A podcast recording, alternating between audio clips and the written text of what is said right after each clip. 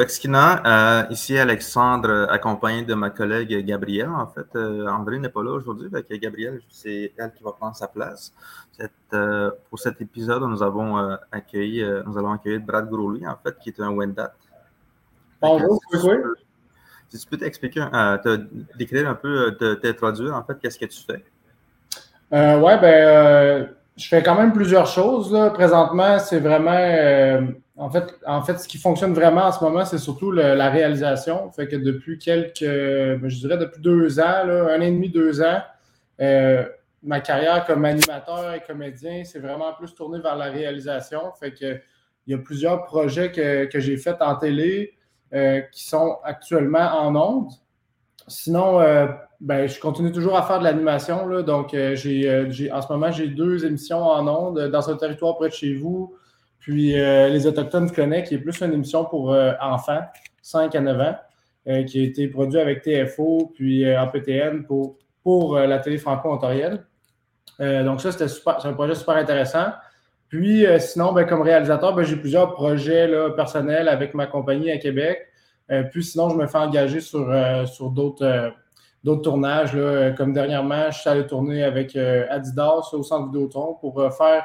Euh, ça, c'était vraiment un projet super intéressant. J'ouvre déjà une parenthèse, mais en fait, c'est Adidas a commandité l'équipe des Cree, Nation Bears. Donc, Cree Nation Bears, c'est une équipe de hockey, puis oui.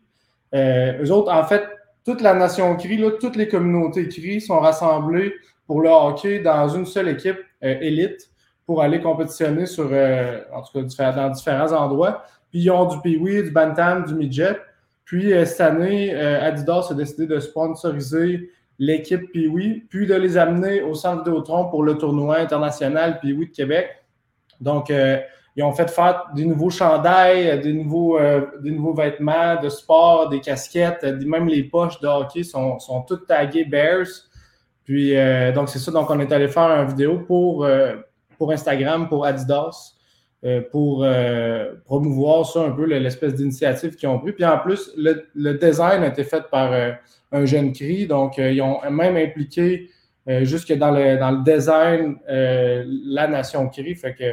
Puis en plus, ben là, cherchaient un réalisateur autochtone. Ça, a comme rebondi à droite, à gauche, puis ça a tombé sur moi parce que j'étais à Québec aussi. Il n'y en a pas beaucoup à Québec. Puis il n'y a pas beaucoup non plus de réalisateurs autochtones. Donc, euh, je pense que c'est un peu nouveau, ça. Euh, tous les gens qui travaillent dans la télé ou dans le, cinéma, euh, qui ont pris de l'expérience comme, comme comédien beaucoup, là, parce qu'on en, voit de plus en plus, ben là, chacun, on dirait, trouve sa branche. Il y en a qui sont vraiment, vraiment plus dans l'acting, comme Samian a pris un virage vraiment acting qui est intéressant. puis il y en a d'autres qui préfèrent aller de l'autre côté dans l'écriture, scénarisation. Puis moi, ben, ça a toujours été mon rêve de faire de la réalisation. Donc là, en ce moment, je t'entends un peu d'accomplir ça. Là. Ben, par rapport à, justement à la réalisation, qu'est-ce qui t'a, euh, à partir de quand tu as eu le déclic, puis tu t'es dit, ouais, euh, c'est le fun d'être à l'écran, mais en arrière, qu'est-ce qui t'a amené justement à, préférer, à, préférer, faire de la réalisation, à mettre de côté un peu euh, le côté acting? Ben, en fait, en fait, première des choses, c'est que depuis le tout début, là, c'est les rôles sont souvent écrits par des gens qui sont n'étaient pas autochtones. Donc là, je parle d'il y a 10 ou 15 ans, quand j'ai vraiment commencé au début. Euh, je ne veux pas dire que ces gens-là, ils faisaient un peu n'importe quoi parce que c'est. Il y a des gens là-dedans qui c'est des, personnages vraiment euh, importants dans ma carrière, dans ma vie, puis c'est devenu aussi des amis euh, qui ne sont pas autochtones, mais qui ont le cœur sur la main, puis sont capables de. Parce qu'ils avait, nous ont donné des opportunités. C'est normal qu'au début, on était supposé d'être ils ont, ils ont, comme fait en sorte qu'on était encadré parce que il n'y en avait pas beaucoup, là, presque au Québec, des Autochtones dans, la télévision. Fait que nous, on a été très encadrés dans, euh, le début, dans mes débuts avec euh, Bacon. Euh, je ne sais pas si vous savez c'est quoi, là. Ça fait quand même quelques années de ça. mais moi, ce qui m'a fait triper sur le plateau de Siwi Bacon, c'était le, le, toute l'équipe de tournage. Moi, j'avais étudié en cinéma au cégep, puis c'était comme ça concordait en même temps. Fait que, tu sais, je comprenais un peu tout ce que, ce que l'équipe réalisation, l'équipe éclairage, l'équipe caméra faisait. Puis j'étais tellement concentré là-dessus là, que, que. Ouais, c'est ça, tu viens de partager le lien, si oui, Bacon, ouais. Donc, ça, c'était une série fiction. Là. On a fait, euh, on a fait euh, cinq saisons. ça a été vraiment une expérience de vie. Puis vraiment, ça, ça a été ce qui m'a donné le goût là, de faire de la réalisation parce que j'avais le goût d'être en arrière des Kodak, de diriger les opérations, de raconter une histoire aussi. Puis éventuellement, ben, je suis resté quand même comme animateur avec les années. Puis c'était vraiment difficile de s'introduire comme réalisateur parce que c'est comme quand tu commences en cinéma, tu commences à rouler des fils. Après ça, peut-être tu vas faire du Kodak un jour, du son, éventuellement, tu vas te spécialiser. Mais la réalisation, c'est vraiment pas euh, dû à tout le monde. sais. Fait que ça a été comme difficile, mais j'ai persévéré, puis euh, j'ai eu des opportunités. Vraiment, là, c'est surtout ça, des contacts, des opportunités qui, ont fait en sorte qu'aujourd'hui, euh, je peux réaliser. Puis maintenant, ce qui est cool, c'est que vraiment, euh, j'ai un mot à dire en amont dans les projets. Donc, les gens m'appellent au début. Bon, on est en train de bâtir un projet, on aimerait ça réaliser, que tu réalises. Euh, donc là, là j'ai vraiment la chance de pouvoir dévier le pattern un peu, puis euh, introduire des idées qui sont vraiment sincères, qui sont vraiment propres aux, communautés autochtones. Puis, avec tous les projets que j'ai faits dans ma vie, ben, les contacts que j'ai présentement me permettent de euh, de, dire les bonnes choses. Donc, par exemple, des fois, je me fais appeler pour une, série, euh, euh, par exemple, qui se déroule chez les Atikamekw, c'est un exemple. Bien, je je vais évidemment référer quelqu'un que je connais à Atikamekw pour prendre le relais pour que la communauté soit bien représentée. Tu sais, je ne vais pas nécessairement parler en leur nom. Fait que, moi, je suis fier de parler au nom des Wendat quand c'est un projet qu'on on, voit des Wendat, mais si on voit des Anishinaabe, ben aller les voir. Tu sais, moi, je peux, je peux au pire faire juste lancer à POC. Euh, mais, les gens sont de plus en plus conscients. Ça, c'est vraiment cool. Dans l'univers de la télé, là, il y a une autre série qui va sortir pour toi, Flora, là, qui est, euh, qui, qui, d'après moi, qui va être très euh, frappante. Fait que je pense que l'ouverture est là en ce moment. Puis il y a de plus en plus de gens des Premières Nations qui, travaillent dans, le métier puis qui ont, qui ont leur mot à dire. C'est vrai, quand tu penses, on dirait qu'auparavant, dans les années 2000-2010, euh, c'était normal qu'un Autochtone puisse représenter toutes les nations. Ouais, puis, le fait que, genre, mais là, tu es notre contact, tu devrais pouvoir nous donner un contact à Anishinaabe, un contact moi, tu devrais savoir comment ça marche, comment ça fonctionne. C'est sûr que c'est vrai qu'on a une facilité, on a, on, a probablement plus de facilité à prendre contact avec d'autres communautés autres que la nôtre. Mais quand il s'agit de visiter un territoire ou une communauté, on va toujours faire affaire avec un résident de ce territoire-là. Exact, tout à fait. ça facilite beaucoup, les, échanges aussi. Là. Oui, ben c'est ça. Ben, euh, moi, je pense que une chose qui est sûre, c'est que depuis des années, on, parle beaucoup des Premières Nations. Ben, Excuse-moi, ça. Ça coupe. Moi, moi c'est bien fluide, là, mon fil. M'entends-tu, Gabriel? Euh, ça a comme coupé pendant quelques secondes. Je ne sais pas ce qui est arrivé. Là. Je n'ai pas, entendu ta réponse. Oui, ce que je disais, c'est que. Ce que je disais. Euh, ah oui, c'est ça, c'est qu'il y a plusieurs nations au Québec, tu sais. Fait que quand on. Mettons, euh, il y a 10, on recule de 10 ou 15 ans, on voulait un Autochtone dans une série, ben on voulait juste intégrer un Autochtone, mais là, tu veux intégrer quel Autochtone, tu sais? Tu, veux, tu veux représenter quelle partie des Autochtones, quelle nation? Euh, il y a 11 nations au Québec, 12 en comprenant la, nation québécoise. Euh, donc, si tu dis que tous les Québécois sont des Québécois, si tu dis que tous les Autochtones sont des Autochtones, ça ne marche pas. Ce n'est pas vrai. les Wendat, on est complètement différents des Inuits. On est, on est complètement différent des Naskapi ou des Inuits. Fait ça m'est arrivé, moi, une fois, de jouer un troisième rôle. Euh, j'étais un Inou, là. Même que j'ai joué un troisième rôle euh, à Anishinaabe une fois, puis je trouvais que ça faisait pas de sens. Puis il, m'avait appelé pour auditionner pour, euh, pour Fugueuse 2, qui se passe dans le territoire Atikamek. Puis j'étais comme, ben pourquoi vous m'appelez, tu sais? vous voulez faire une émission chez les Atikamek, pourquoi vous m'appelez? C'est clair que je n'aurais pas représenté faussement les Atikamek. D'ailleurs aussi, je me rappelle quand Jimmy disait que son nom de famille auparavant, c'était pas un nom de famille Atikamek, c'était un nom de famille Anishinaabe. Fait qu'elle avait, dit, elle avait dit à l'équipe, ça fait pas de sens, euh, votre, le, nom de famille fait pas de sens, c'est clairement Anishinaabe le nom de famille, fait qu'on va, on va devoir changer. pour ah, ouais. famille qui est plus avec. Là. Ah oui, hum. c'est ça. C'est ça. Exact. Euh, oui, avez-vous une autre question? oui, ben moi, je voulais savoir euh, ton plus gros défi euh, en, tant que réalisateur dans les dernières années, ça a été quoi? Ton, ton ouf, je vois dessus, qu'est-ce que. Ça, je m'en vais avec ça, qu'est-ce qui va se passer là? tu peux-tu? Oui, ben, euh, je vous dirais que dans la dernière année, j'ai vécu les trois plus gros défis de ma vie, là, euh, un après l'autre. Ben, en fait, en fait, ils étaient tous en même temps. Euh, en fait, depuis à peu près trois ou quatre ans, j'ai commencé, ben, au début, début que je voulais devenir réalisateur, j'avais toujours rêvé à faire mon film documentaire sur la chasse parce que selon moi, la chasse à l'orignal, il va falloir vraiment faire attention prochainement. Il va falloir se conscientiser. Euh, puis il va falloir aussi se parler entre les peuples parce que depuis ma, mon enfance, euh, il y a un conflit territorial entre la CEPAC puis la nation Wendat pour la chasse sur notre territoire. Puis aussi, euh, dans l'histoire, mais là, je ne veux pas non plus m'éterniser là-dessus, là, mais les Inuits aussi occupent ce territoire-là. Fait qu'il faut vraiment qu'on, que, que ententes se prennent pour que les trois groupes se communiquent ensemble, qu'on fasse attention à la ressource. Moi, je ne suis pas un politicien. Je n'ai pas envie de, trouver des solutions là-dedans. Il y a des gens qui travaillent pour ça en ce moment. Mais ça fait des années qu'il faut que ça se fasse, qu'il faut qu'on se parle parce que là, les cheptels descendent. bref, moi, ma solution en tant qu'artiste, c'est de faire un film puis de faire comprendre aux gens euh, pourquoi il faut préserver l'orignal. Parce que là, en ce moment, on ne s'en rend pas compte, mais il est en déclin. Fait qu'il faut, faut y faire attention. Fait que bref, j'ai commencé il y a quatre ans à travailler puis essayer de trouver des maisons de production qui pourraient produire mon film, essayer de trouver de l'argent, euh, essayer d'écrire un scénario. Ça fait quatre ans que je travaille là-dessus. Puis il y a un an et demi, j'ai eu le go euh, pour aller en. Il y a deux ans, j'ai eu le go pour aller en, écriture, en période de développement. Puis après ça, on a eu le go pour vraiment plus tard pour la production. Donc là, on a filmé à la chasse cette année le film là, on est en montage depuis le mois de novembre.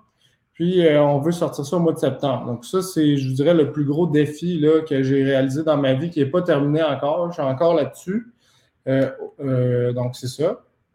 Vraiment, vraiment, c'est, vraiment difficile pour de vrai, là, faire ça. Puis quand tu commences aussi, moi, au début, il y a quatre ans, j'avais aucune expérience en réalisation je faisais euh, des vidéos par moi-même. J'ai une petite compagnie de production, je fais des vidéoclips, je fais un peu de trucs, mais j'avais aucune vraie expérience de réalisateur. Fait que ça avait vraiment été difficile de convaincre du monde de me donner de l'argent pour, pour faire un film, parce que c'est comme ça que ça fonctionne au Québec. Là. Si tu veux faire un film, il faut que tu fasses des demandes de financement. Puis c'est le gouvernement qui paye. Fait que c'est ça, c'est tout. Fait que on, est allé cogner à des portes, puis demander les, portes se sont ouvertes à certains endroits, puis euh, c'est ça, je suis vraiment reconnaissant de pouvoir faire ça. Fait que mais c'est vraiment un gros défi, tu sais, puis c'est pas c'est pas ça qui me fait qui met le pain sur la table là, euh, depuis quatre ans, je dirais là, euh, c'est vraiment c'est vraiment difficile de rentrer puis d'essayer de, vivre de ça. Euh, ce, qui, ce qui me fait vivre, moi, en fait, c'est toutes les autres, c'est le melting pot d'un peu tout ce que je fais qui fait en sorte que je suis capable de vivre. Mais si je faisais juste ce film-là, je pourrais pas vivre de ça, c'est clair. Euh, échelonné sur quatre ans, là, un projet de même, c'est c'est pas, euh, pas un salaire annuel, c'est vraiment pas euh, considérable. Donc, c'est ça. Donc, il y a un autre projet aussi que j'ai fait avec la nation Wendat, dont je suis très fier. C'est Expédition Yanni Hyundai, si vous voulez aller voir ça sur, sur Facebook sur YouTube. Là, en fait, c'est un. C'est l'air protégé qui est au cœur du NIO Le territoire Wendat, c'est un aire protégé que la nation se bat depuis des années pour euh, arrêter les coupes forestières, puis faire des études parce que c'est un endroit où il y a eu vraiment beaucoup de présence euh, Wendat. Il y a des sites archéologiques euh, de nos ancêtres qui allaient trapper, chasser là-bas. Il y a beaucoup de récits d'histoire, donc c'est vraiment un territoire qui est culturellement parlant vraiment important. Mais aussi, on s'est rendu compte que c'était une des dernières parcelles de forêt vierge qui n'a jamais été coupée au sud de la province. Donc euh, là, euh, c'est vraiment une raison environnementale. Fait que le côté culturel a été difficile à faire passer, mais le côté environnemental euh, vraiment a aidé à créer une aire protégée. Donc, ils se sont battus. Jusqu'en 2021, là, ils ont confirmé que l'air était, que cet endroit-là était officiellement protégé par le gouvernement. Puis ensuite, le Conseil de la Nation, avec des partenaires, ont décidé d'aller de l'avant pour faire un film, pour promouvoir ça. Donc, pour que les jeunes s'intéressent à ça un peu, c'est quoi un air protégé, puis ça, ça consiste en quoi, puis pourquoi ça s'est passé dans, le New NCO avec la, gang de Wendake et, tout ça? Donc, euh, le but de l'expédition, c'est de refaire un trajet que nos ancêtres faisaient anciennement d'à peu près 100 km euh, dans les portages qui sont encore présents aujourd'hui. Donc, euh, quand on est arrivé là, dans les portages, c'était des. Pas partout, là, mais à certains endroits, c'était des autoroutes. Là, tu vois vraiment que c'est ancien, là, les, portages qui longent les rivières. Donc, on est parti avec une petite équipe de tournage, on a fait l'expédition, puis un euh, processus qui a duré un an pour finalement sortir un documentaire de 24 minutes qu'on peut voir euh, gratuitement sur Facebook ou sur YouTube. Donc, euh, ça, ça a été un autre, un autre gros défi. Puis, j'avais parlé d'un troisième gros défi aussi, mais c'est un projet qui n'est pas encore, que je ne peux pas vraiment encore parler là, officiellement. Là, ça va sortir dans les prochaines semaines. Ouais, c'est toujours comme ça, hein, en, ouais, Donc, je vois aussi que tu fais, tu fais as fait un podcast aussi avec, euh, avec le Centre d'amitié de la TUC. C'est-tu genre, euh, c'est-tu eux autres qui le font ou c'est toi, c'est ton projet à toi? Euh, ça, c'est vraiment l'initiative du Centre d'amitié de la TUC. Donc, au, départ, ils m'avaient appelé, eux, Lauriane Petitcoué, puis la gang du Centre d'amitié, pour consultation à l'animation. Donc, eux, ils avaient reçu du financement pour acheter de l'équipement pour euh, faire un podcast ou des podcasts. Donc, euh, donc là, ils se sont équipés avec du monde euh, qui, sont, qui connaissent ça à la TUC. Puis ils ont rassemblé un peu d'équipement pour pouvoir faire de la, diffusion vraiment impressionnante, de super qualité, en claquant des doigts. puis le but, c'était de former des jeunes à faire de l'animation, à faire des streams, pour que tous les, jeunes Atikamekw qui résident à la TUC puissent un peu s'émanciper dans les nouvelles technologies. Donc, c'est ça vraiment la base du financement. Donc, moi, j'ai été engagé comme consultant pour, à l'animation. Donc, on a eu un groupe de jeunes, à peu près 8 ou 10 jeunes, puis on est allé faire des exercices d'animation. Puis, on a enregistré euh, un épisode, le premier épisode avec Laura Nicoué, euh, euh, cette journée-là, avec deux jeunes animateurs à Tikamek qui nous, tu sais, on leur avait préparé des questions, puis ils pouvaient poser ces questions-là. Puis, finalement, le, projet est devenu carrément un podcast. Puis, bon, la réalité fait que c'est vraiment difficile d'accrocher les jeunes à des projets comme ça.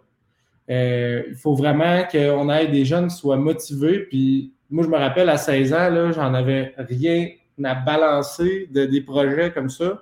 Je voulais juste aller jouer dehors, euh, faire du vélo, puis profiter de la vie. Donc, c'est difficile. Mais tranquillement, on s'est rendu compte que les jeunes qui s'intéressaient à ça, c'était plus des jeunes de 22, 23, des jeunes qui sont aux études.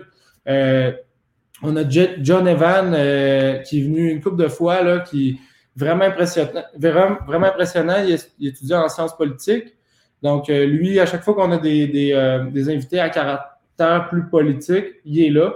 Donc, il peut poser des questions plus ciblées. Tu sais, moi, comme je disais, la politique, c'est pas que ça m'intéresse pas, c'est juste que je pense que j'ai d'autres choses, d'autres choses à fouetter là, présentement. Donc, euh, quand on reçoit des invités qui sont des politiciens, ben là, John lui, c'est le spécialiste, fait qu'il s'introduit là-dedans.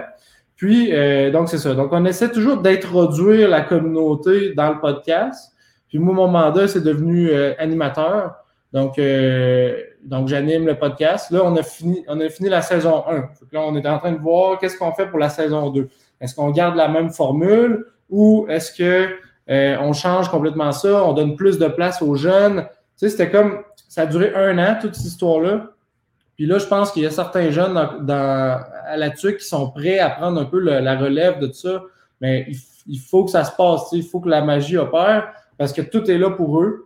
Fait que moi, mon mandat, c'est comme arrêter après la saison 1 comme animateur. Puis si jamais il y a des jeunes qui prennent le relais de ça, ben moi, je vais avoir accompli ma, ma mission là-dedans.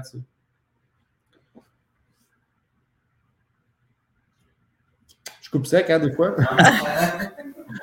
ah non, mais c'est correct. On n'a pas d'effet sonore de transition ou un effet visuel. Là, mais mais euh, le podcast, euh, ça, fait combien de temps que ça dure? Ça, fait un an, un an et demi? Euh, oui, ça va faire un an. L'épisode 1 a été tourné il y a un an. Au 21, ben, en fait, on a diffusé pour le 21 juin la fête nationale des premiers peuples l'année passée. OK. Fait que c'est ça. Puis là, nous autres, on se fait des, on se fait des rushs. Fait que, on part, mettons, une fin de semaine, on book quatre épisodes, on en enregistre quatre pendant une fin de semaine, on monte le setup. Puis, en fait, l'idée, là, l'idée était vraiment cool puis assez développée, c'est que on amène, on a eu un jeune qui s'appelle Miguel, qui est venu, il y a 14 ans, il est venu avec nous, puis lui, il s'intéresse à la technique, là, aux ordinateurs, tout ça. Fait euh, on les a fait venir à Wendake, puis on a fait des épisodes à Wendake dans mon petit studio que j'ai ici à Wendake. Puis euh, Miguel était là comme plus euh, observateur, puis il regardait les, les ordis. Puis ça, c'était cool parce qu'éventuellement, on aimerait ça amener le podcast dans les communautés. En fait, ce qui est vraiment cool de ce podcast-là, c'est que ça pourrait vraiment devenir gros, vraiment devenir intéressant, puis voyager. sauf que moi, tu sais, mon mandat, c'est de former des jeunes. Fait que euh, je les laisse un peu prendre le lead là-dedans, là, euh, parce que c'est vraiment un beau projet. Là. Ça veut dire aussi qu'ils peuvent même aller en ville. Ça peut aller dans les communautés où est-ce qu'il y a des communautés autochtones en ville, mettons Robertval, Joliette, Montréal, Val d'Or. Tout à fait. Ben, le, notre prochain objectif, en fait, c'était ben, Wendake, Québec, euh, puis qu'on a fait. Notre prochain objectif, ça aurait été Montréal. Donc là, on aurait pu aller chercher des, euh, artistes euh, un peu plus connus sur la, sur, dans les médias là, autochtones ou pas. On n'est pas obligé d'avoir des, invités autochtones du tout. Là, Puis finalement, on aurait aimé ça aller à Sept-Îles pour parce que là-bas, il, y, a, genre vraiment une effervescence musicale incroyable. Là, fait que on aurait pu aller chercher plein de, musiciens de, de cette île. Euh, ben, Washat.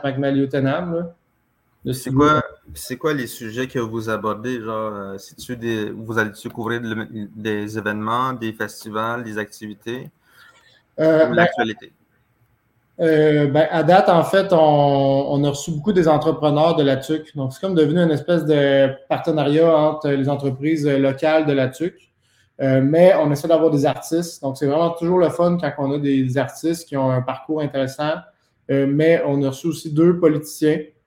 Euh, donc, euh, ça crée des conversations qui sont un peu plus sérieuses, là, qui sont un peu plus franches. Puis sinon, à, à Wendake, ben moi j'avais j'ai saisi l'opportunité pour amener des amis qui, qui ont des projets intéressants. comme par exemple l'expédition Yann et Hyundai, les deux personnes qui, qui étaient en charge de ça, Charles-Antoine Lesage puis Béatrice Carrier, ben, euh, c'est devenu des amis. Fait que je, les ai amenés dans le cadre du Coué Podcast parler de l'expédition puis du film. Donc, euh, c'est comme, de, comme euh, tout un peu mixé ensemble. Ce serait con de ne pas saisir les opportunités. Puis dis-moi, comment ça s'est passé avec les deux politiciens que vous avez reçus? Est-ce que c'était des, des, députés de la Mauricie, des gens de la TUC ou c'était un peu plus. Faudrait que je, faudrait que je, vérifie là, les noms, là, mais moi, j'ai de la misère des fois quand ça fait six mois que j'ai rencontré quelqu'un. Marie-Louise, euh, je ne me rappelle plus de son nom de famille, là, qui était. Euh, ah, tardif. Donc, elle euh, est, à la CAC, est députée à la CAC, me semble, dans le donc provincial. puis on a parlé beaucoup aussi avec John Evan de la déforestation là, de du territoire Atikamek parce que c'est vraiment problématique. Là, puis il y a beaucoup de manifestations là-dedans. Puis John Evan, il a été vraiment bon. Là, il est allé chercher des, des, euh, des bonnes questions. Puis il est allé quand même aller gratter un peu là, sur Marie-Louise, qui était. Tu sais, c'est des gens qui sont habitués de parler, sont super bons. Euh, puis euh, ils sont bons pour nous mettre en confiance. Mais tu sais, John Evan, tu vois qu'il y avait quelque chose à, à aller chercher. Puis je me suis retrouvé dans un rôle de modérateur de débat quasiment. Tu sais. Mais euh, c'est super intéressant comme expérience. Tu n'étais plus animateur, tu étais rendu médiateur, là, juste t'assurer qu'il n'y a pas de débordement. Mais pour de vrai, je trouve ça le fun, faire ça, euh, parce que j'ai souvent de la misère à, me former une opinion en politique. Moi, j'ai, on dirait que j'écoute beaucoup, j'écoute beaucoup, je m'informe beaucoup, mais j'ai de la misère à trancher. Fait que j'aime ça, euh, comme aller dans le débat, puis faire parler les gens, puis essayer de pas que pas qu'il y ait de chicane, des fois, adoucir la conversation, faire une petite joke. euh, en tout cas, bref, j'aime bien ça. Puis sinon, après ça, on a eu, euh, je me rappelle encore pas de son nom, il y a un nom composé, là, c'était, euh, il était en élection fédérale dans, le, dans le coin de, lui, c'est Trois-Rivières et toute la région de Trois-Rivières. François-Philippe Champagne. Oui, c'est ça. Ben, c'est Superstar. C'est con que oublié son nom, mais. mais euh, non, vraiment intéressant. cette personne est très, très intéressante. Elle parle bien. Puis. C'est vraiment comme monter le level du podcast. Moi, je ne m'attendais pas à ça. Quand Lauriane me dit qu'on allait recevoir des politiciens, j'étais loin d'être préparé à ça. Puis, l'idée du podcast aussi, c'est de faire un, du small talk, là, jaser un peu euh, qu'est-ce qui se passe euh, euh, dans ta vie, puis prendre un peu des nouvelles, le pouls de la, personne. Puis là, lui, il était en campagne électorale, fait ça a été, ça a été vraiment un autre level d'entrevue qui a été spécial. Ça a été spécial à faire, mais très intéressant puis enrichissant dans une carrière d'animateur. Bien, il me semble que Effectivement, c'est intéressant de voir euh, ce côté-là, tu sais, euh, le, podcast euh, où vous recevez des politiciens, justement, ça donne une autre perspective parce que, tu sais, les, les, émissions de télé grand public, là, tu sais, quand, quand, je pense par exemple à des émissions comme celle de Denis Lévesque où il y a plein d'invités et tout, tu sais, on dirait que c'est toujours le même, le même angle, le même je ne sais pas, on dirait que ça manque les émissions de débat euh, animées justement par des, par, des Autochtones, avec des, intervenants autochtones qui interpellent euh, certains politiciens. On dirait que ça manque aussi. Euh, vous me corrigerez si je me trompe, là, les gars, là, mais j'ai l'impression que ce n'est pas quelque chose qu'on voit si souvent que ça là, en termes de, de formules de podcast ou d'émissions télé. Ben, moi, ce que je pense, c'est qu'à la base, c'est pas le fait qu'il n'y ait pas d'entrevue ou qu'il n'y ait pas de podcast euh, entre les Autochtones et les politiciens. C'est le fait que les politiciens, tout simplement, ne parlent pas au peuple autochtone. Hmm. Dans, certains cas, comme ici à Québec, là, euh, euh, ça, se voit de plus en plus. À Wendake, il y a de plus en plus de, gens de la, de la, politique qui s'en viennent faire des rencontres pour plein de projets. Euh, mais souvent, souvent ces rencontres-là se passent entre politiciens, mm. entre nos politiciens, puis eux. Euh, c'est vraiment rare qu'un euh, politicien va aller sur le terrain et rencontrer la nation, les gens du peuple pour avoir de l'opinion publique. donc, le podcast, ça, génère cette opportunité-là qui n'existe pas à la base ou presque. Là, donc, c'est pas seulement d'avoir un, un intervieweur euh, autochtone dans un contexte autochtone pour poser des questions autochtones à des politiciens. C'est pas juste ça, c'est juste de créer le dialogue directement. On le fait avec des caméras ou pas. Il faut que le dialogue se fasse pour régler, régler les choses qui, euh, qui vont être à régler, qui sont importantes aussi pour l'avenir de, la planète. on va se le dire, c'est beaucoup ça, euh, le débat chez les Premières Nations. C'est faire attention à, la chasse parce que c'est important, puis faire attention aux forêts parce que c'est important, faire attention à l'air puis à l'eau. C'est juste ça qu'on demande dans le fond. Ah, au fond des choses. Puis euh, aussi, amener de l'eau potable aux Inuits. À demander, est-ce que faites-le, excusez-moi, là. Mais ça fait plusieurs fois que je ne peux rien faire. C'est vrai. C'est vrai, hein? Euh, c'est ce genre de choses qu'on se dit, mais écoute, il n'y a rien de. Il y a rien de. Il a, pas eu rien de fait encore à ce niveau-là. Je veux dire, l'accès à l'eau potable, ça reste encore euh, un enjeu en 2022. Puis effectivement, c'est. C'est scandaleux. Hein? Euh. Oui, ça va coûter cher. OK? Oui, ça va coûter cher. installer. Dans le fond, ce que ça prend, je vais vous le dire, là, une bonne fois pour toutes, s'il y a des politiciens qui écoutent, peut-être vous le savez, là, je ne veux pas vous prendre pour des cons non plus, là, mais ça prend un système d'aqueduc qui est extérieur du sol. Donc, au lieu d'avoir un système d'aqueduc qui est dans le sol, il est à l'extérieur, puis c'est un système qui est chauffé de je ne sais pas quelle manière électrique. Puis ça fait qu'il y a de l'eau potable et courante partout dans la communauté pour couvrir toutes les maisons. Là, présentement, là, comment ça se passe euh, à Pouvournituc, c'est l'exemple que je connais parce que c'est là que je suis allé récemment. Euh, c'est des camions citernes d'eau qui remplissent des réservoirs dans les maisons. Mais ce camion citerne-là, il fournit euh, peut-être 800 maisons. Mais il ne peut pas faire 800 maisons par semaine. C'est comme incroyable. Fait que toi, quand tu fais remplir ton réservoir d'eau, tu en as peut-être pour, mettons, là, on a une famille de cinq personnes à Québec, là, puis tu utilises euh, l'eau comme tu l'utilises à Québec, mais tu vas brûler ton réservoir en une journée. Donc, ce que les gens font là-bas, ils récupèrent l'eau de la douche. Donc, ils mettent le bouchon dans le fond du bain. Ils récupèrent l'eau de la douche à chaque fois. Puis, ils flushent la toilette avec ça. Avec l'eau des l'eau sale. Donc, imagine, tu es à moins 50. Déjà, tu essaies de prendre une douche aux deux jours ou aux trois jours parce que tu ne veux pas trop euh, utiliser l'eau. Puis quand tu prends ta douche, tu embarques les pieds dans de l'eau sale froide. Mais imagine, est-ce qu'un être humain québécois euh, de, la ville de Québec si, accepterait ça en étant citoyen canadien? Je ne crois pas, mesdames, messieurs. Ça va manifester dans les rues, Fait que, tu sais, mais eux, là, c'est des guerriers, là, pour de vrai, là. C'est, euh, ces gens-là, là, c'est des guerriers. Euh, ils, sont à moins 50, ils sont dehors, ils n'ont pas de problème. ils vivent comme ça, mais, mais tu sais, c'est pas nécessairement triste, c'est juste que ça vient me chercher, ça vient nous chercher. Puis je l'ai vécu pendant deux semaines. Là, puis pour de vrai, c'est quand même difficile de euh, vivre comme ça. Puis eux sont comme habitués à ça, mais élever des enfants là-dedans, tu sais, quand ton enfant, ça fait quatre jours qu'il n'a pas pris de bain parce que parce qu'il n'y a pas d'eau dans ta maison, puis le camion citerne ne finit pas par venir parce qu'il est gelé, ou je ne sais pas quel problème, whatever problème puis que finalement, tu décides de ne pas envoyer ton enfant à l'école juste parce qu'il est sale. Tu ne veux pas l'envoyer sale à l'école, tu sais. Fait que ça, c'est une réalité. Puis, tu sais, la madame, elle me l'a dit, c'est 90 millions pour installer le système. Ils ont fait les calculs. Il y a des gens intelligents là-bas, là, qui ont fait des calculs, qui ont fait des soumissions, puis qui ont, qui checké ça coûterait comment le projet. C'est 90 millions.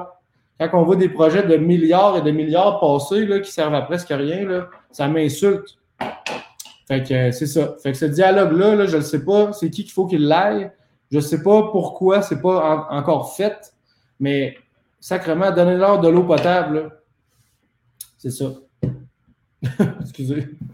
Non, mais c'est vrai, euh, parce que quand tu regardes euh, au niveau des projets d'infrastructure dernièrement, sais, dans les trois paliers de gouvernement, que ce soit la Ville de Québec, euh, ce qui monopolise le débat présentement, c'est le tramway, le troisième lien, bon, euh, fédéral, provincial aussi. Euh, il y a des projets d'infrastructure qui mobilisent le, le, fond de discussion, si on veut, quand dans le fond, clairement, il y a, y a d'autres enjeux euh, qui sont peut-être un peu plus importants. Effectivement, tu sais, moi, par exemple, je regarde, je ne sais pas si tu as entendu, Brad, mais dans le coin de Port-Neuf, dernièrement, tu sais, il est question de vouloir rattacher euh, Saint-Raymond directement avec un accès à la 40 parce que là, ça n'a pas de bon sens, les gens perdent du temps dans le trafic et tout. Puis là, tu te dis, ouais, mais au lieu de, vouloir développer cette manie-là de l'automobile et tout, justement, est-ce qu'on peut revoir la façon dont on gère nos ressources naturelles? Parce que tout à l'heure, avec mon collègue Alexandre, on en parlait, entre autres, parce que tu parlais de déforestation. En Mauricie, présentement, qu'est-ce que ça amène? C'est des inondations. Dans Port-Neuf, c'est la même chose. Là, tu dis, Caroline, hein, on les a.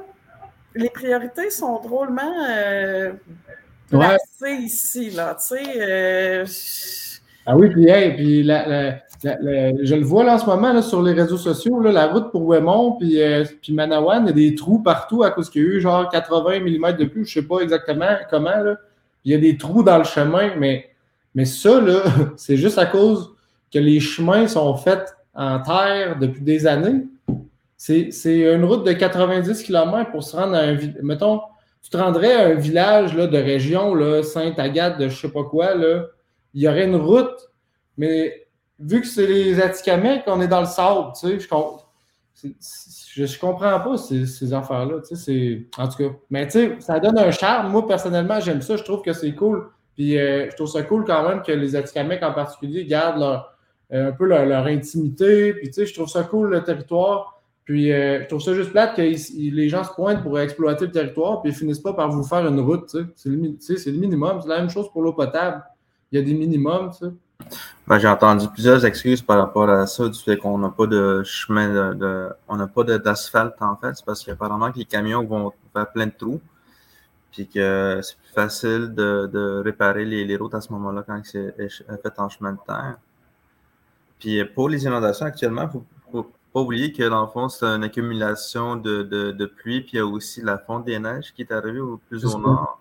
Tout en même temps. Puis en même temps, en plus de ça, on cohabite avec les castors sur le territoire. je sais que des fois, il y a des barrages qui se font par les castors, puis il faut toujours, faut toujours porter attention à ça. Euh, même les chasseurs sur le territoire, ils, vont, ils font toujours le, recensement des barrages aussi à, l'année. tu as du monde qui occupe le territoire à, l'année longue. Oui, oui, c'est ça. dans le fond, le, castor, il fait son barrage sur le bord du chemin, puis là, ça, ça lève le niveau de l'eau, mettons d'un ruisseau quelconque. Là, ça, éventuellement, ça peut inonder le chemin, c'est ça? Ou bien, mm. le, castor, il fait, son, il fait sa, hutte dans le. Ben, pas sa hutte, mais son barrage dans le chemin, des fois. Mm. Ben, c'est pour ça aussi qu'il y a beaucoup de, il y a il y a beaucoup de, zones humides dans, dans, la région. Ça cause des barrages de castors aussi. Hein. Ben, ça, c'est important pour euh, un écosystème, garder l'eau. Puis, euh, Mais est-ce, que, est-ce qu'il y a beaucoup de chasseurs de castors à Tikamek? Euh, ben, je sais qu'il y en a, mais dans ma famille, c'est ça, on n'en chasse, on chasse pas beaucoup. Il y en a peut-être au moins un. Alvin, Alvin aussi, lui, lui, il fait la trappe. Là. la dernière fois que je suis allé, il y a peut-être en 2017, on avait, j'avais passé l'automne avec lui. Puis on est allé, on est allé faire la trappe. C'est un beau souvenir, mais honnêtement, moi, je ne moi, je mange pas vraiment ça. J'en ai pas, ai pas vraiment eu l'occasion. Mais euh, c'est pas non plus une, une grosse, euh, une grosse activité quand même, mais c'est ça, il y a quand même du monde qui font, qui, font la trappe. Ouais, bon, en tout cas. Les autres, c'est plus l'orignal qu'on mange en fait, là, puis le poisson, puis le doré. Là. Mmh, du doré. ouais. All right. Très cool. En tout cas, euh, moi, j'ai hâte de, retourner là, dans une de vos communautés. À chaque fois, je, suis très au bout. Ouais. Ben, D'ailleurs, c'est ça, tu étais venu. C'était-tu le premier épisode que vous avez fait avec euh, dans, une, dans, dans un territoire près de chez vous? Oui, exact. On était venu à Manawan. Puis, euh, en fait, l'idée de l'émission, c'est de faire de la survie sur le territoire avec Rico. Rico Belmar, puis ben c'est ça, là, on, se cherchait un guide chasseur, fait qu'on a eu Alvin, qui était est devenu comme notre guide chasseur, mais c'était au début de la deuxième vague de la COVID. Puis il y avait comme plus de gaz dans la communauté, il n'y avait plus de bouffe, il n'y avait plus rien. J'étais comme. Nous on était, on était un peu pognés là parce qu'on avait réfléchi à la, logistique d'aller chercher des lunchs telle journée pour l'équipe de tournage, tout ça. Finalement, tout s'est comme effondré.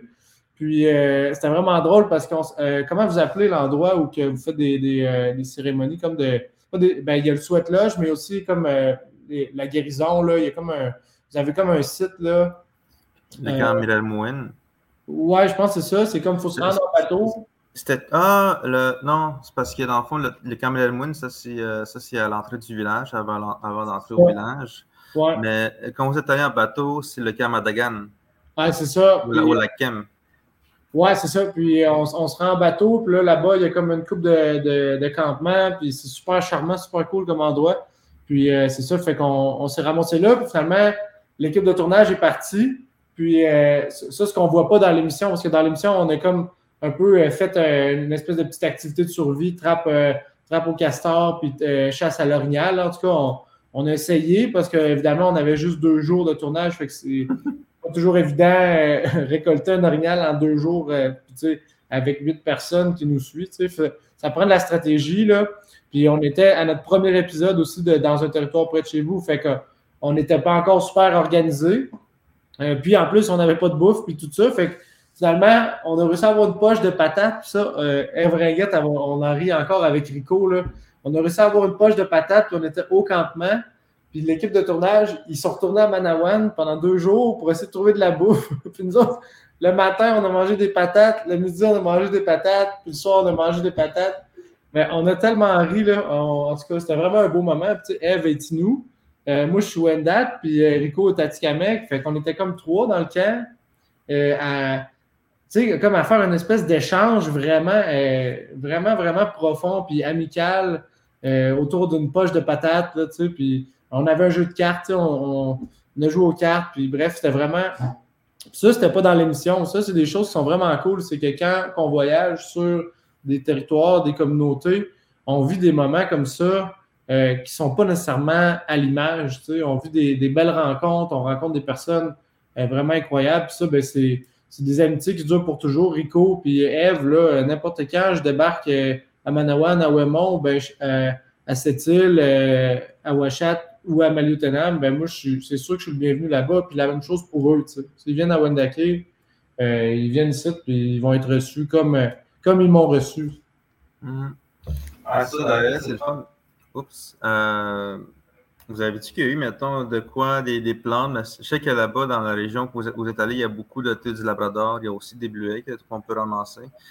le sorbier, je pense aussi qu'on peut, on peut en trouver. Là. Oui, ben nous, on, était vraiment tard en automne. On était fin octobre.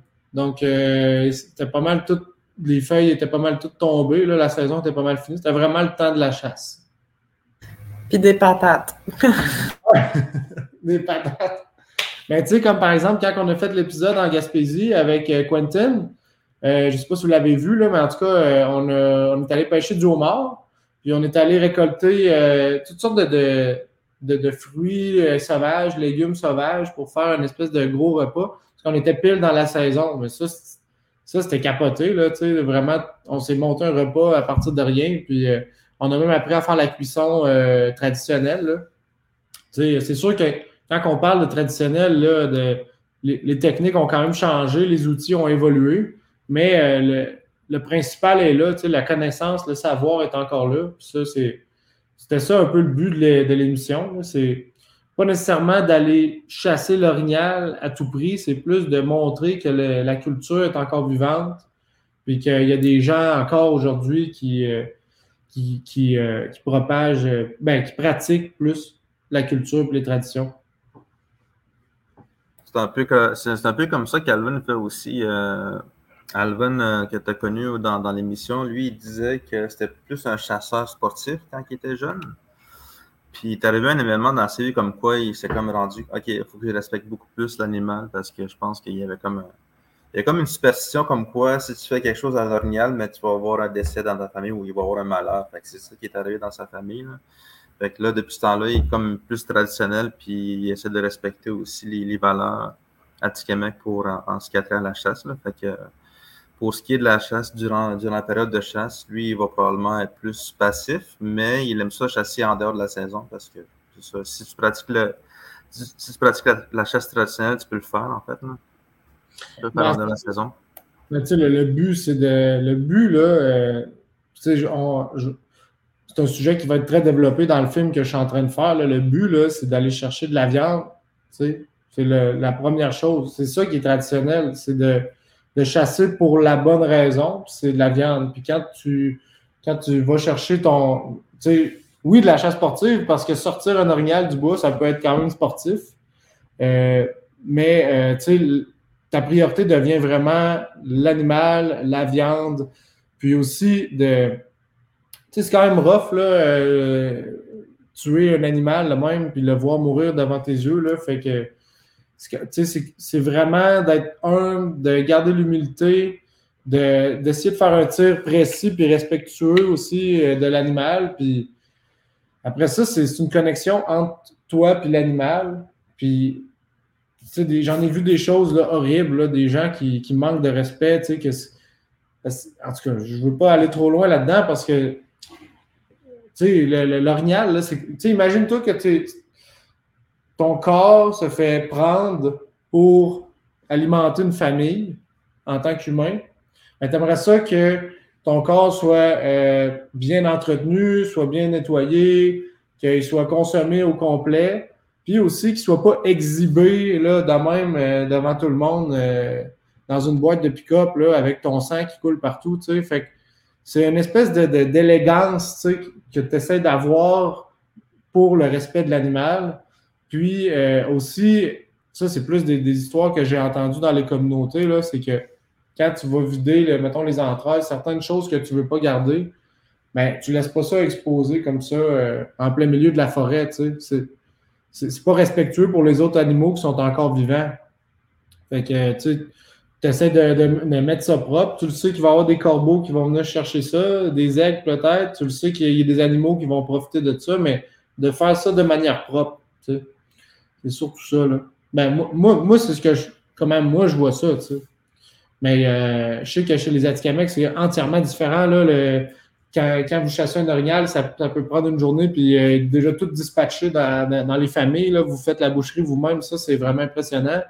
Euh, c'est pas quelque chose que nous, on fait ici à Wendake. Là. Il y en a quelques-uns qui le font, mais pas tous.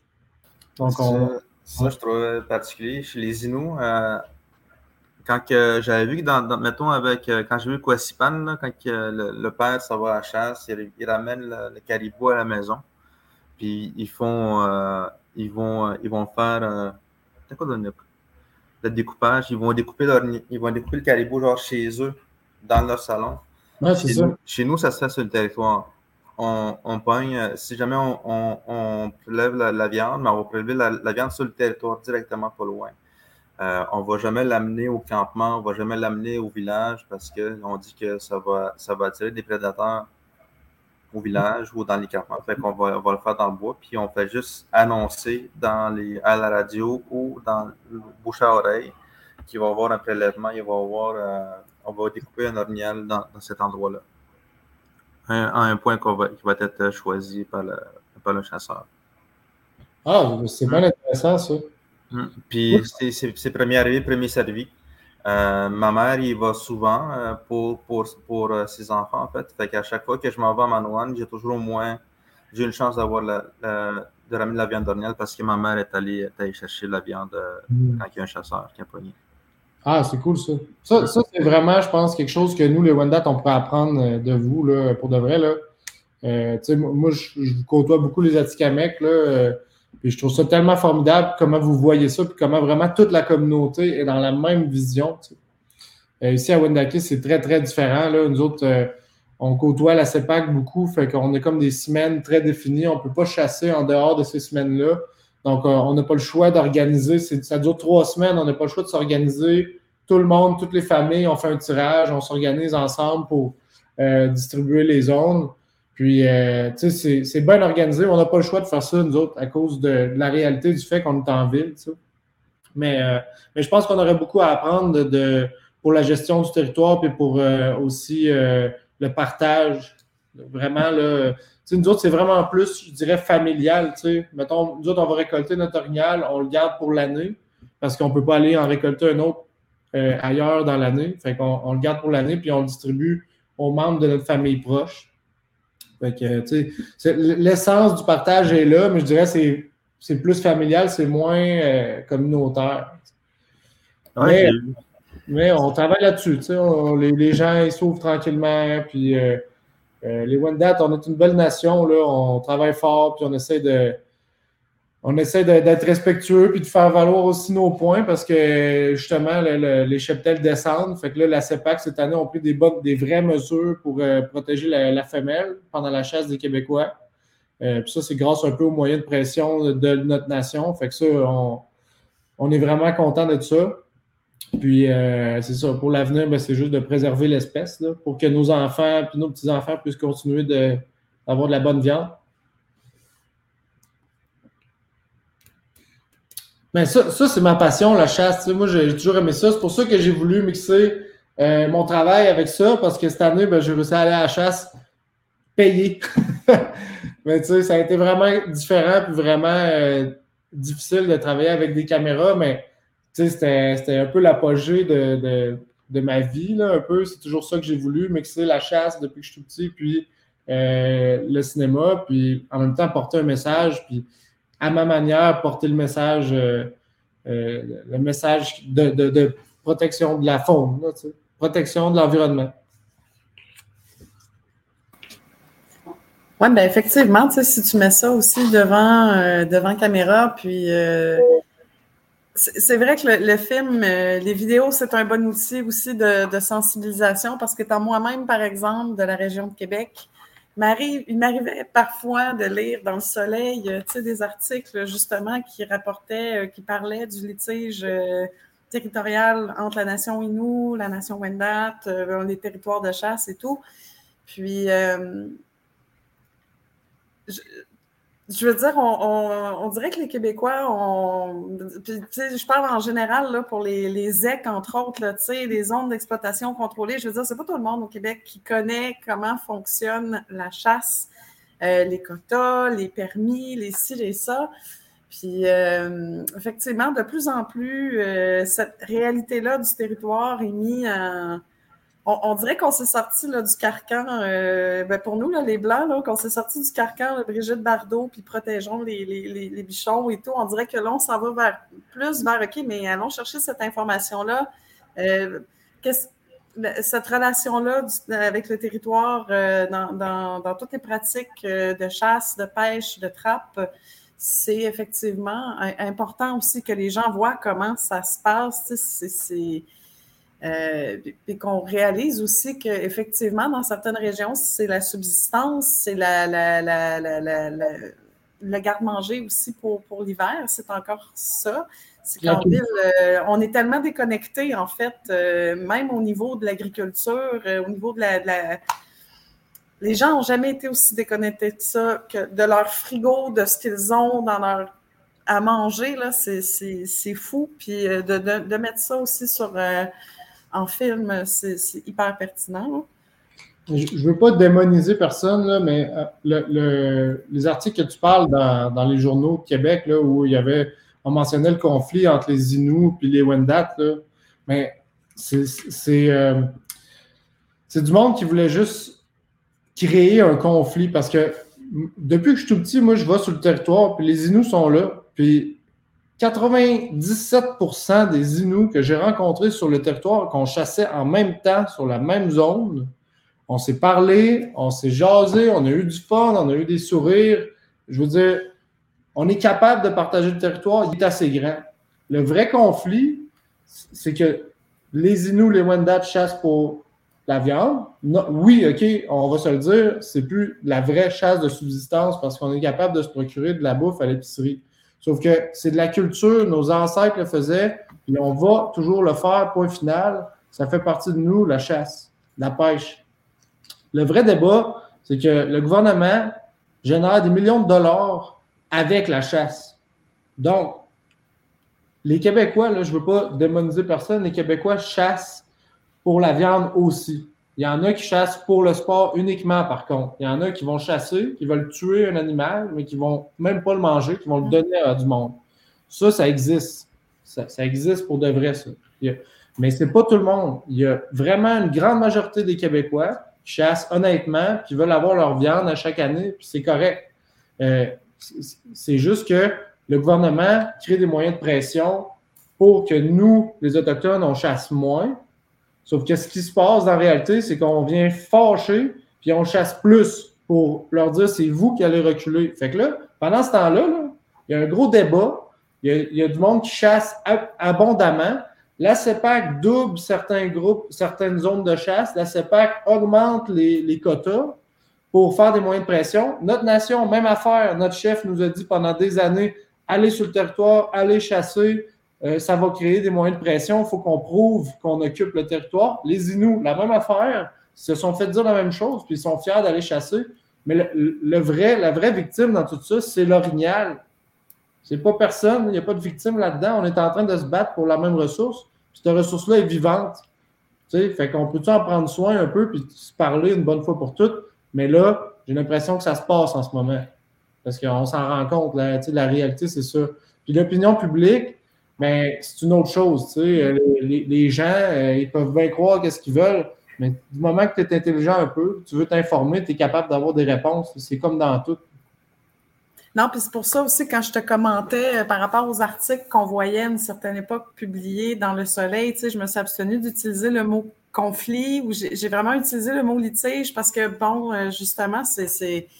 Et effectivement, quand tu vas sur place et que tu rencontres les gens aussi, tu, te dis, mais c'est vrai, mais c'est parce que les journaux veulent vendre, hein, puis c'est souvent les techniques utilisées pour polariser la population, puis moi, ça, ça, me... Parce a jamais de mise en contexte non plus dans ce genre d'article-là, tu sais, euh, parce que là, c'est monsieur, madame, tout le monde prend conscience de ça, mais comme je te mentionnais, tu sais, souvent, ils ne sont pas conscients de comment ça fonctionne aussi sur le territoire par rapport à tout ce que tu viens de dire, là, qui peut chasser, dans quelle période, bon, c'est souvent, ça se perd aussi ce genre d'informations-là. Fait que l'opinion publique se forge sur euh, une coquille vide, là, finalement. Cet article-là a beaucoup de, de, lacunes, ou peu importe, là, mais bref. Mais une chose est sûre, c'est que sais, moi, je, comme là, je, je, prends un peu le, côté médiateur. Je ne sais pas si tu avais terminé ton point, Gabriel. Non, ça va.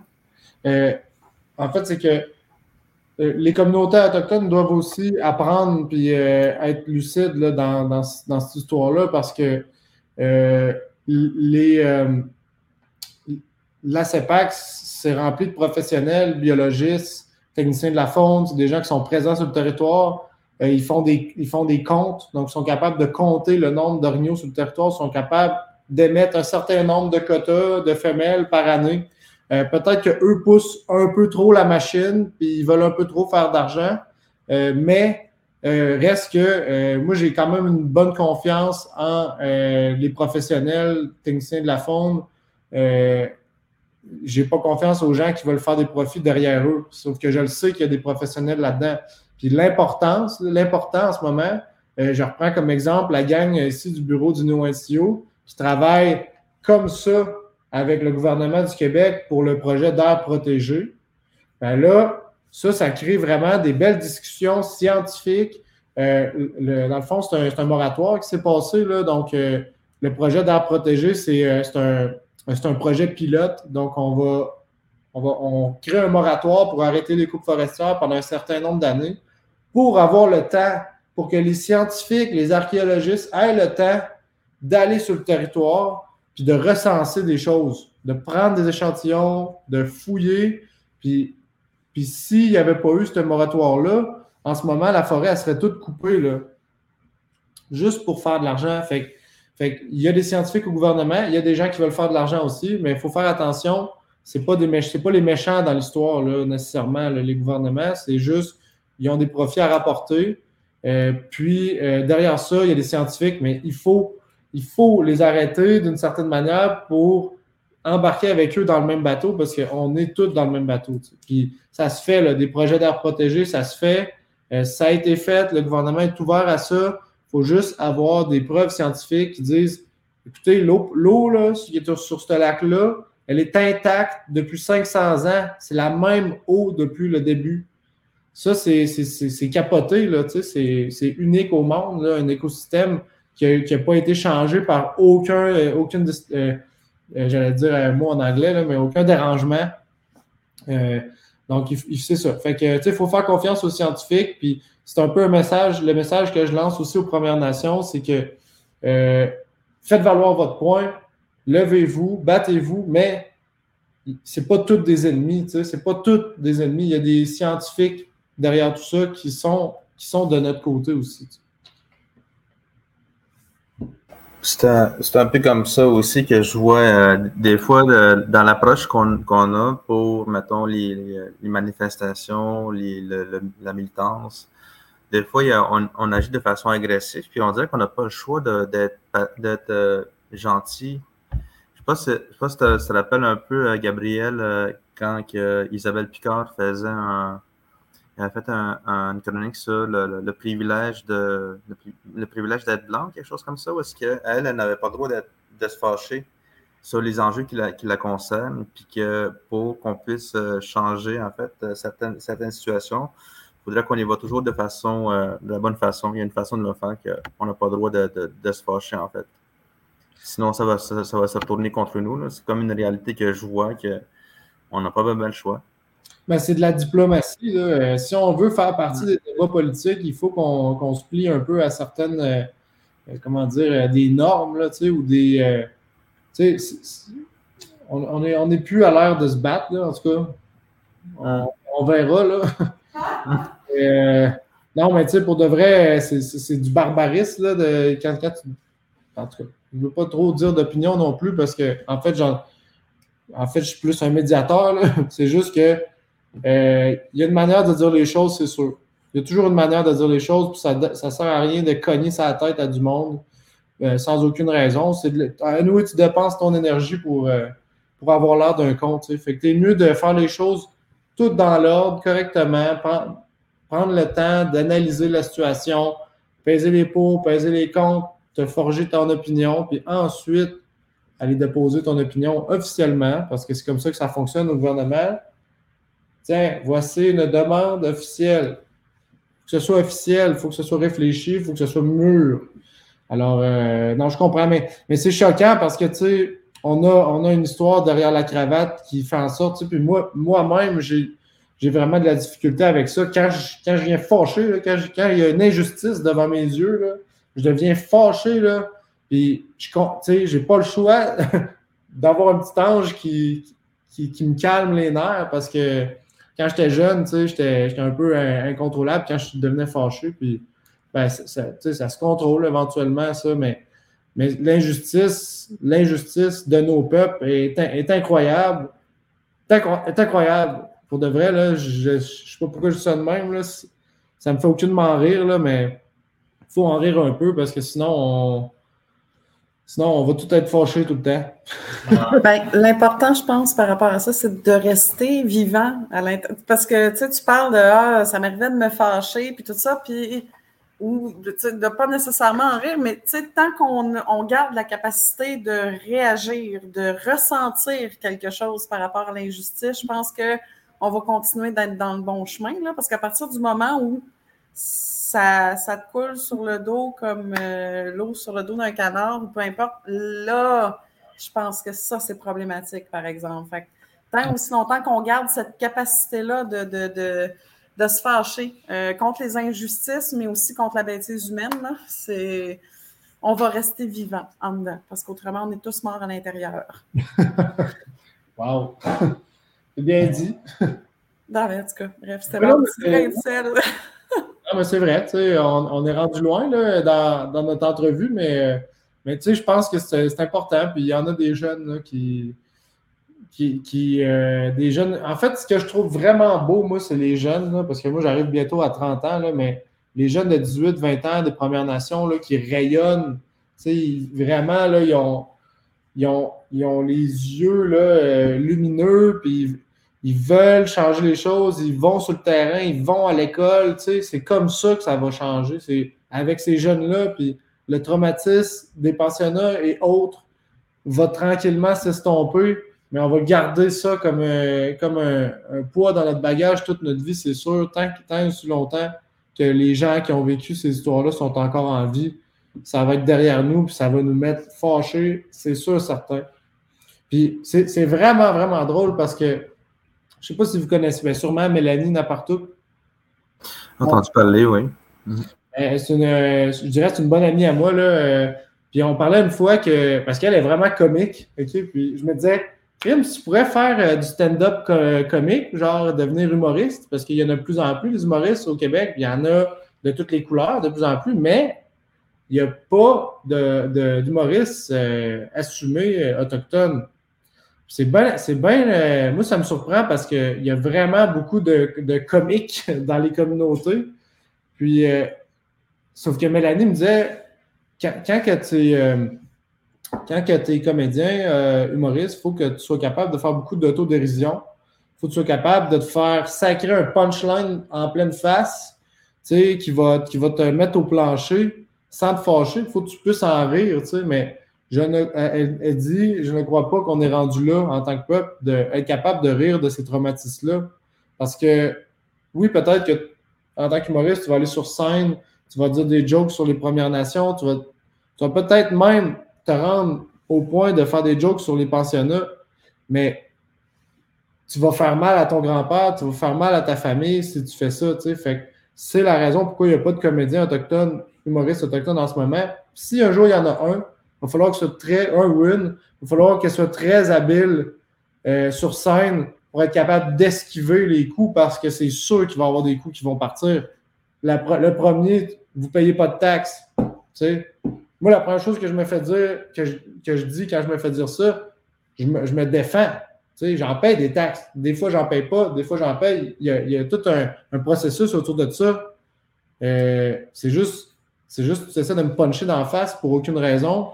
Sauf que le jour où on va être capable de prendre cette, euh, attaque-là et la rendre comique, ben c'est là qu'on va réussir vraiment à. Tu sais, je pense que ça, c'est la base. Hein. Je pense que cette insulte-là, c'est la base quand tu es autochtone, c'est la première chose que tu te fais dire par n'importe qui, n'importe quand. Ah ouais, tu ne payes pas de taxes. C'est comme une joke. Les autres trouvent ça une joke. Les autres, ça nous fait chier. Ça fait 95 fois qu'on se le fait dire dans, l'année. Mais un jour, on va être capable de rire de ça. Puis à la fin de tout ce processus humoristique-là, un jour, on va être capable de rire des pensionnats, mais on est, c'est pas demain la veille, là.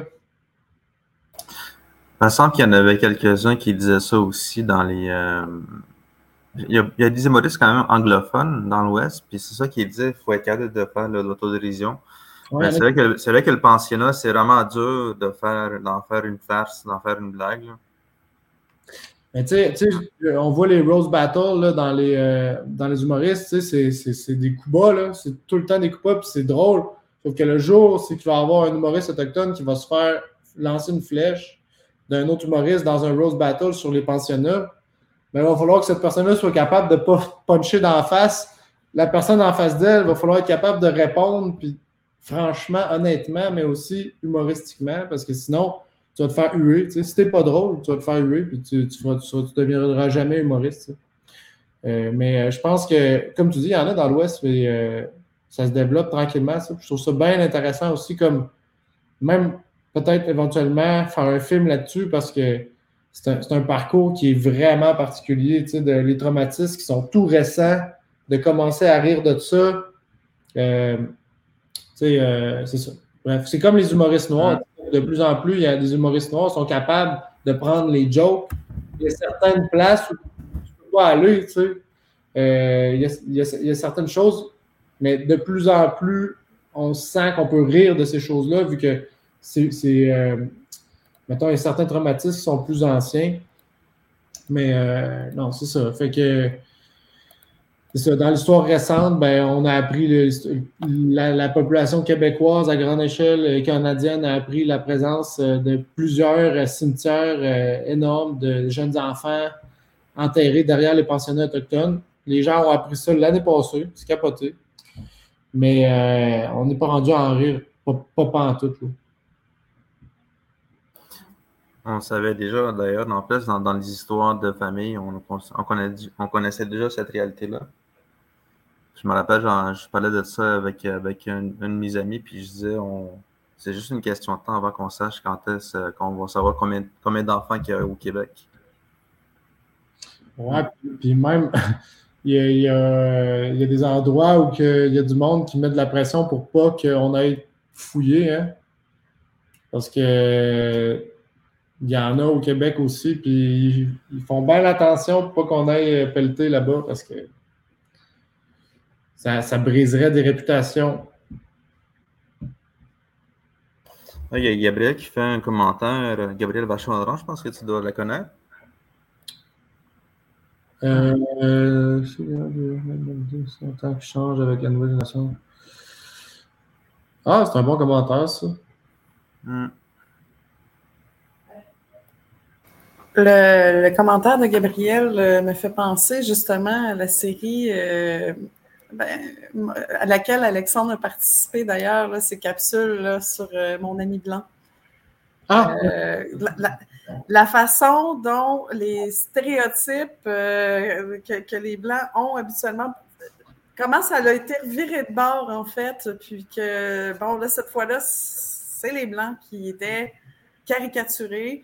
Je veux dire, c'est là aussi qu'on a vu avec les capsules la capacité des Québécois à rire d'eux-mêmes quand c'est d'autres qui parlent d'eux. Parce que moi, j'ai vu des gens s'insurger pour faire Ouais, on n'est pas de même au Québec. C'est ouais.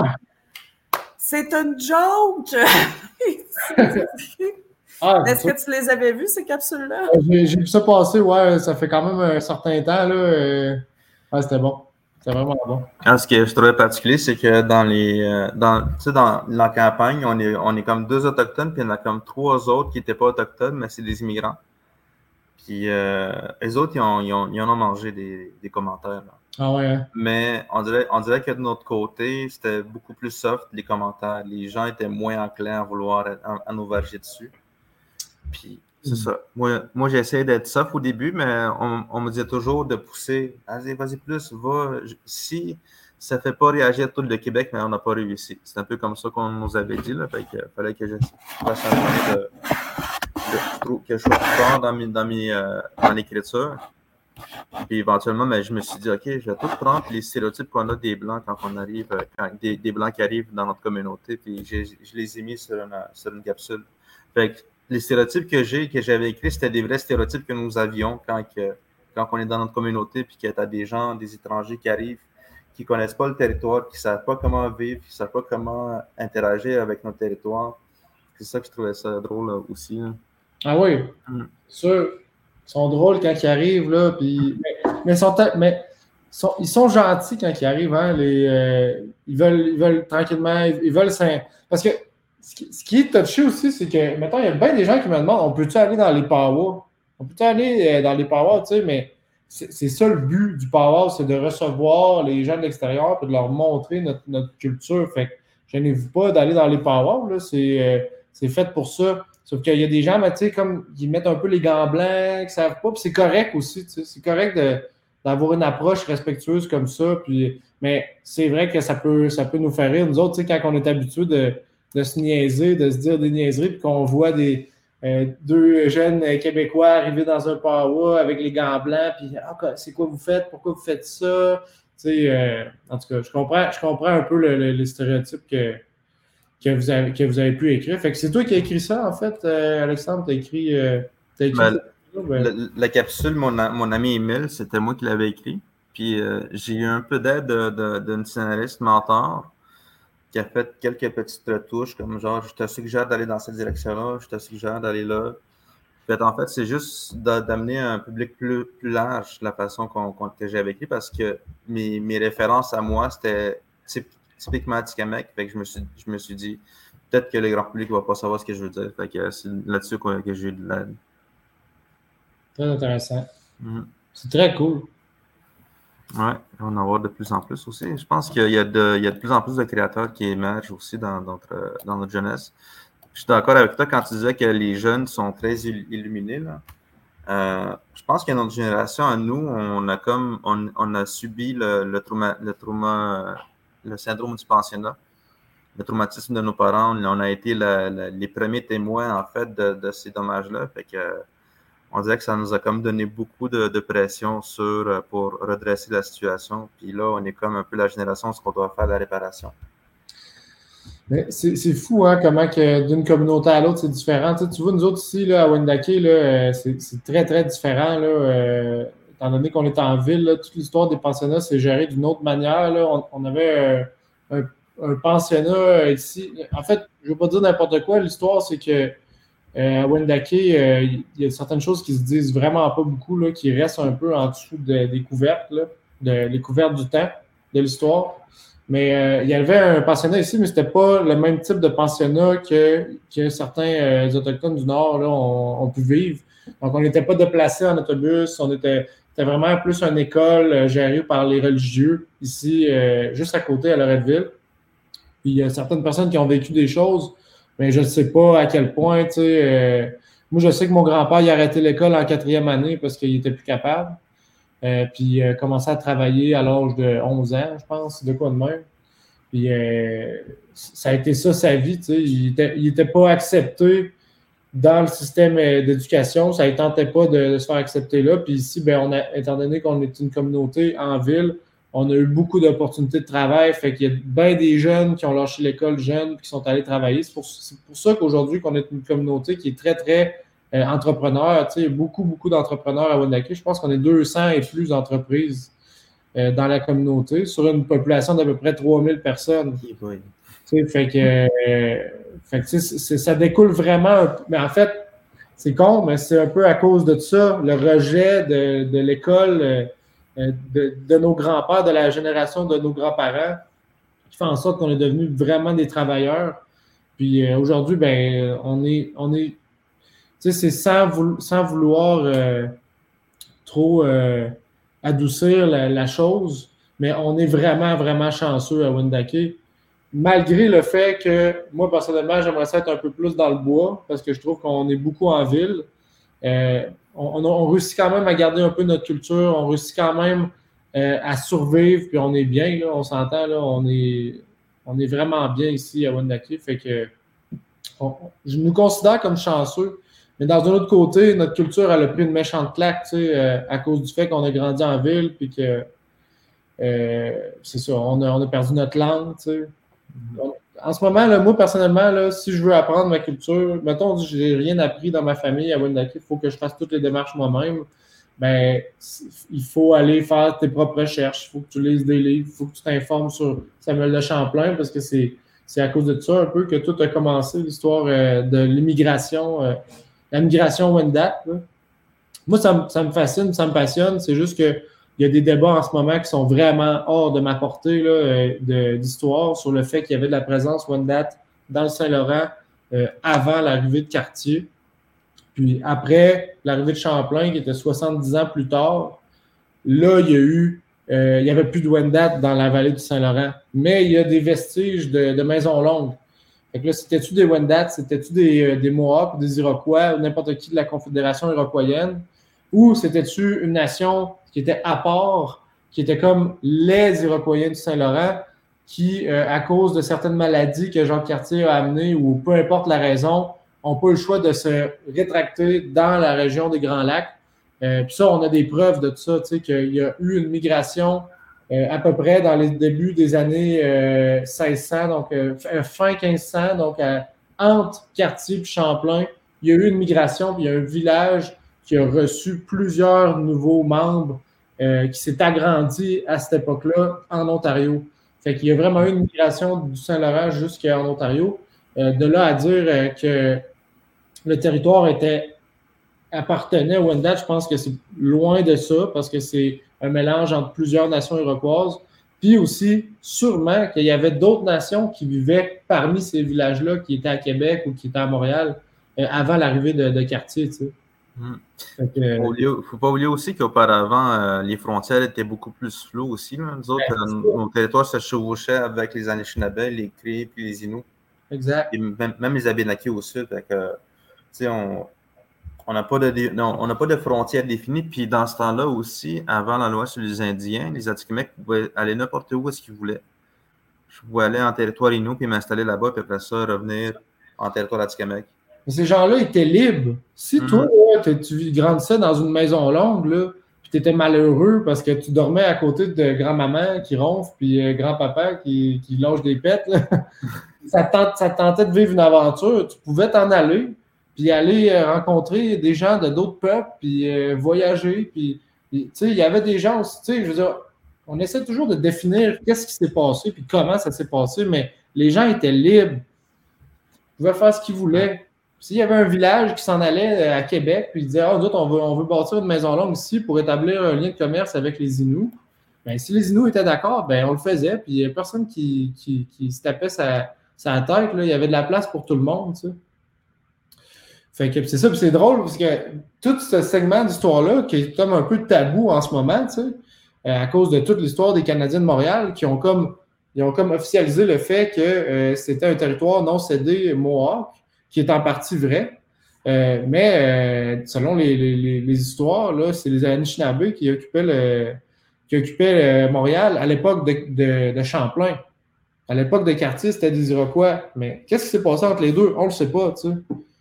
Fait que, c'est comme toujours touché, puis l'histoire, elle sera jamais exacte, elle sera jamais précise, on ne le saura jamais vraiment. Fait faut juste travailler tout ensemble dans la même direction, puis c'est passionnant l'histoire. Moi, j'aime ça, on en apprend toujours, tu ça, c'est vraiment drôle parce que, euh, tu le fameux, euh, le fameux chef Donnacona, là, qui, est, le roi des, Indiens, là, tu Cartier l'avait nommé comme ça. Mais lui, dans l'histoire de, l'histoire de, quartier, il vivait euh, dans la région de Québec, dans un village iroquoien. Fait nous, en tant que Wendat, on, se dit qu'on est descendant de cette personne-là, donc on, dit que Donnacona, c'était un Wendat. Mais les Atikamekw que je connais, ils disent que Donnacona, c'est un Atikamekw.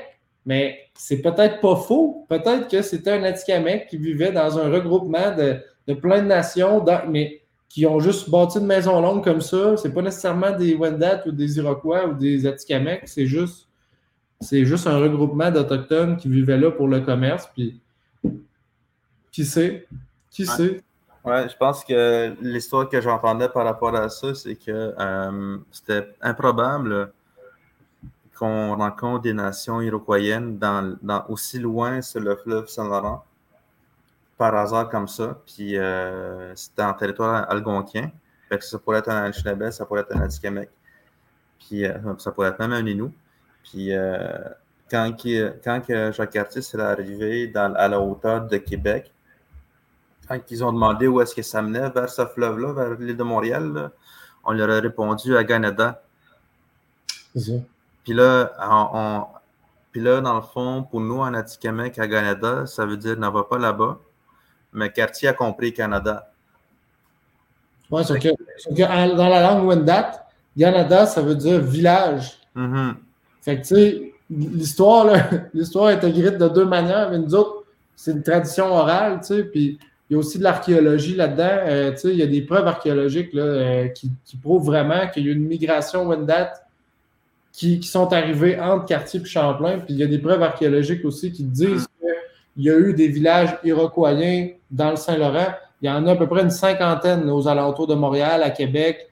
Puis euh, à partir de Tadoussac, là, par exemple, c'était vraiment juste des, des, voyageurs qui allaient là. C'était beaucoup des Inuits qui allaient là. Mais, euh, en tout cas, c'est ça. Fait les, preuves archéologiques sont là, mais on ne sait pas c'était qui ce peuple-là, puis ça reste un mystère dans l'histoire vraiment, vraiment intriguant. Ah, c'est ça, comme disait, avec euh, il y a une, guide euh, du musée Pointe-à-Québec qui disait qu'on ne sait pas qui, sont vraiment ce groupe-là. On les appelait les Iroquois de Saint-Laurent, mais ils ne sont pas nécessairement un Wendat ou même euh, un, un Exact. Fait que, tu sais, l'hypothèse, c'est que c'était mettons, on recule 100 ans avant cette époque-là encore, mettons dans les années 1300, euh, il y aurait eu un détachement soit d'Iroquoiens, de, Confédération iroquoienne ou la Confédération Wendat qui sont allés s'établir dans la Saint-Laurent pour euh, assurer le commerce. Euh, à ce moment-là, ça a peut-être été une période qui a duré 100 ans, 200 ans, peut-être même 1000 ans, on ne le sait pas, mais il y a eu présence d'Iroquois à cette époque-là dans l'histoire, dans le Saint-Laurent. Puis après ça, à cause de, on ne sait pas quelle raison encore, ces gens-là se sont retirés du Saint-Laurent, puis sont retournés il doit en avoir qui sont retournés chez les Iroquois, il doit en avoir qui sont retournés chez les euh, Wendat, il doit en avoir qui sont même retournés encore plus au sud euh, chez les Cherokees, euh, parce que c'était un peu des, nations qui, étaient, qui longeaient tout le centre des États-Unis, qui étaient un peu des détachements aussi des, Iroquois. Donc ça, on ne saura jamais, mais il y a des preuves archéologiques qui, prouvent le fait que les gens de, cette région-là, il y en a une partie qui sont revenus dans l'Ontario chez les Wendat et c'est carrément les descendants des Wendat aujourd'hui parce que de la Confédération Wendat, euh, il, y avait plusieurs nations Wendat, puis il y en a une qui a survécu aux guerres puis aux maladies, puis c'est la nôtre, c'est notre branche un peu de Wendat qui s'est en allée à Québec puis la raison pourquoi on est allé à Québec, c'est pas. C'est pas. Euh, ça a été réfléchi, ça. On s'en va où? On est dans la merde, tout le monde est en train de mourir, les maladies, puis c'est la guerre. Il faut qu'on s'en aille à un endroit, puis l'endroit qui a été réfléchi, c'est Québec parce que c'est un endroit qu'on connaissait. Fait que. Ça, ça c'est notre histoire, c'est comment qu'on la raconte.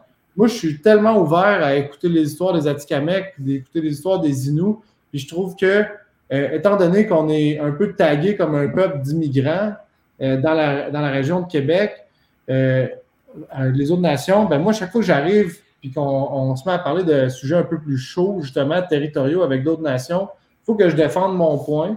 Puis ça fait partie un peu de ma mission de vie, là, de, défendre mon point parce que on est ici, tu sais, puis qui qui était là en premier, à demander on peut-tu passer à autre chose? puis travailler ensemble? Parce que là, en ce moment, les Wendat, on est ici. On est ici, puis on ne retournera pas en Ontario. Là. En ce moment, c'est placardé de béton à grandeur. Là. Notre territoire, c'est rendu une ville qui s'appelle Toronto. Tu sais. on ne pourra pas retourner là de, jamais de notre vie. Fait, fait que, les ententes ont été faites il y a 300-400 ans avec les Inuits. Aujourd'hui, les ententes, il faudrait peut-être les rafraîchir, tu sais, puis se dire, OK, bon, ben, on peut travailler ensemble, il y a encore de la place pour tout le monde puis on va travailler ensemble, puis euh, c'est surtout pour la chasse, dans le fond, tu sais, puis pour le territoire. Euh, donc, c'est ça. Fait que, encore une fois, je ne suis pas un politicien, j'ai juste envie, j'ai une soif d'apprendre, j'ai une soif de rencontrer aussi des gens, fait que, puis aussi, ben, j'ai un talent de, raconteur, euh, surtout quand je fais des films, donc c'est ma spécialité. Donc, c'est ça. Éventuellement, j'aimerais peut-être faire un film de fiction d'époque, qui raconterait cette époque autant mystérieuse de la région de, du Saint-Laurent. Mais c'est vrai hein, qu'on était, on a, on a ratissé large aujourd'hui sur le podcast. Très intéressante cette conversation. Merci d'avoir accepté l'invitation, Brad. Ça fait plaisir. Puis je suis content que tu m'arrêtes parce qu'on aurait pu partir des heures. Non, mais effectivement, je pense qu'on est tous un peu, euh, on est tout un peu grande gueule. Puis là, tu sais, je réalise, je me dis, ah, ben, Colin, c'est vrai, j'ai des choses à faire aussi. Ouais. Très intéressant. Euh, on aurait pu continuer effectivement à jaser comme ça euh, pendant un bout. Ouais, on pourrait peut-être finir aussi parce qu'à chaque épisode, moi, je fais toujours un petit volet linguistique. Oh. euh, je choisis un. En fait, je m'inspire souvent de euh, l'inspiration du moment avec notre invité. Puis euh, il y a un mot qui, qui m'est qui qui tombé. C'est euh, Tebadimo. Je ne sais pas si tu as déjà entendu ce mot-là. Comment peux-tu répéter, s'il te plaît? Tebadimo. Tebadimo. Tebadimo. Ouais, ouais, ouais. C'est justement, en, en, plus, tu viens juste de le dire en, en plus. Fait que ce mot-là, c'est le, le, mot qui m'est ressorti de cette rencontre-là. Je pense que j'ai commencé à chercher, genre au bout de 20 minutes, j'ai vu que, OK, tu as déjà, as déjà un intérêt pour cet aspect-là en tant que réalisateur. Puis ton idée, c'est de rapporter des faits, raconter. Puis comme tu disais, tu es un bon raconteur. Euh, puis c'est ça que, je me suis, j'ai pensé comme mot, mot en Atikamek. Si on regarde dans l'écrit de l'Est, c'est écrit d'Abbé James. Les autres, ils disent Idajimo elle raconte. Il y a aussi Tebadidim qui dit, c'est comme, euh, je pense, c'est deux variantes. Je ne sais pas c'est quoi la différence entre les deux. Mais pour moi, je vois beaucoup de rapprochements avec Idajumo, avec Tebadjumo. Ah oui, hein? C'est mm -hmm. Mais Tebadjumo en, en, en Aïmoun, c'est la même. Oui, Inu, Aïmoun, il raconte une histoire vécue, une, une nouvelle, un fait. Euh, en Eastern Swampy ou Moose Cree, ils disent Tebajimo, c'est genre relater, raconter ou narrer une histoire. Cri des plaines, Idajimo, ça, ça ressemble un peu avec le cri, des l'Est, le cri de l'Est. Il raconte ainsi, il narre ainsi, il raconte une histoire. Euh, Naskapi de Bajmo, comme, euh, comme les euh, cris de l'Est. Tout, as tout, tout, hein?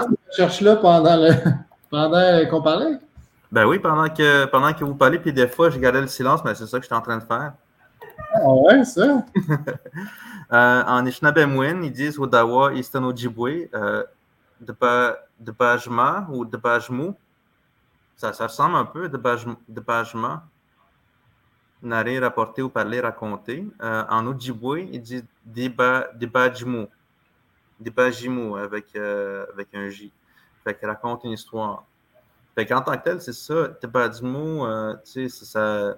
On, on, entend deux, deux, mots pour raconter une histoire. Tu peux dire Atsukyo pour raconter un, une histoire. On pourrait dire plus à ce moment-là une légende. Mais ce qui est particulier avec Tebadimo, c'est vraiment faire un rapport d'une histoire.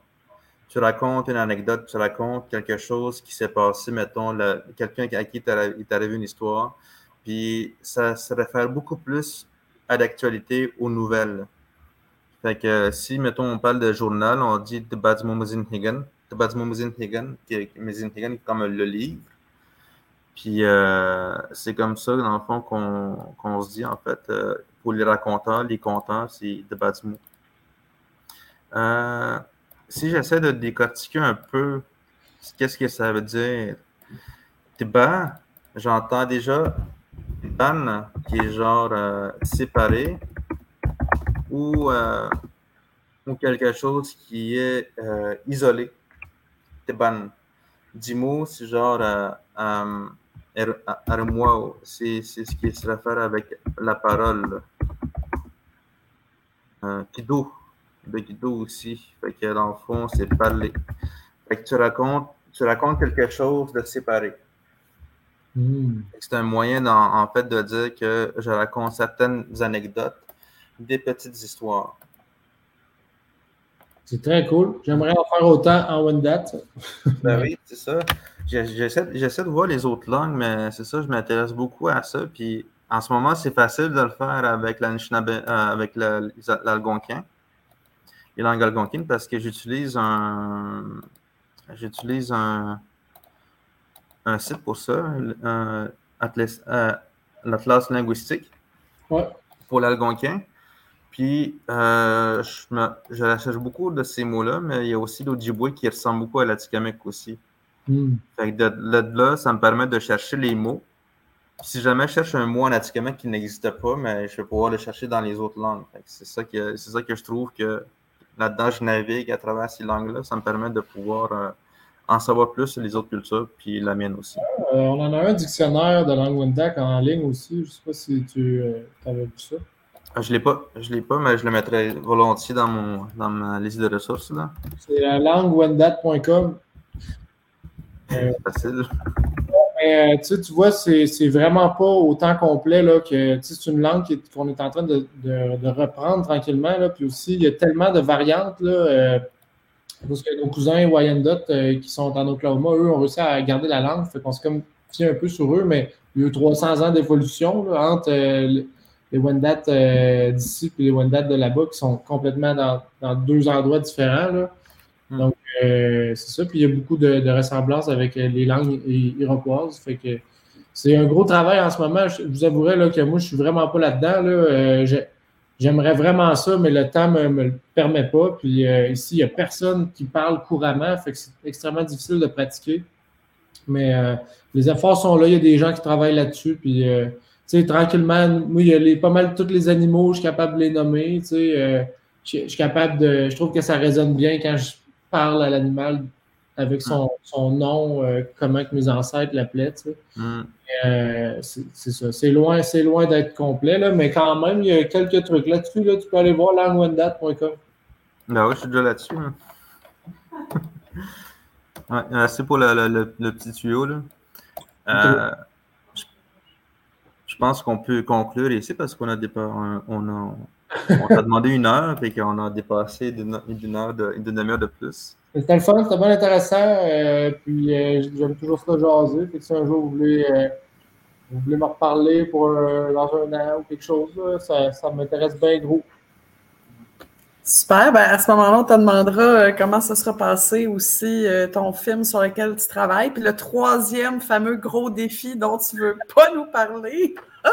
Ben, je peux en parler un peu, là, mais euh, c'est tellement un gros projet. c'est concernant les, arts et spectacles à Wendake. Là, je vais être impliqué de plus en plus là-dedans. Fait que c'est ça. Tranquillement, là, on, essaie de reprendre les activités culturelles à Wendake avec post-COVID.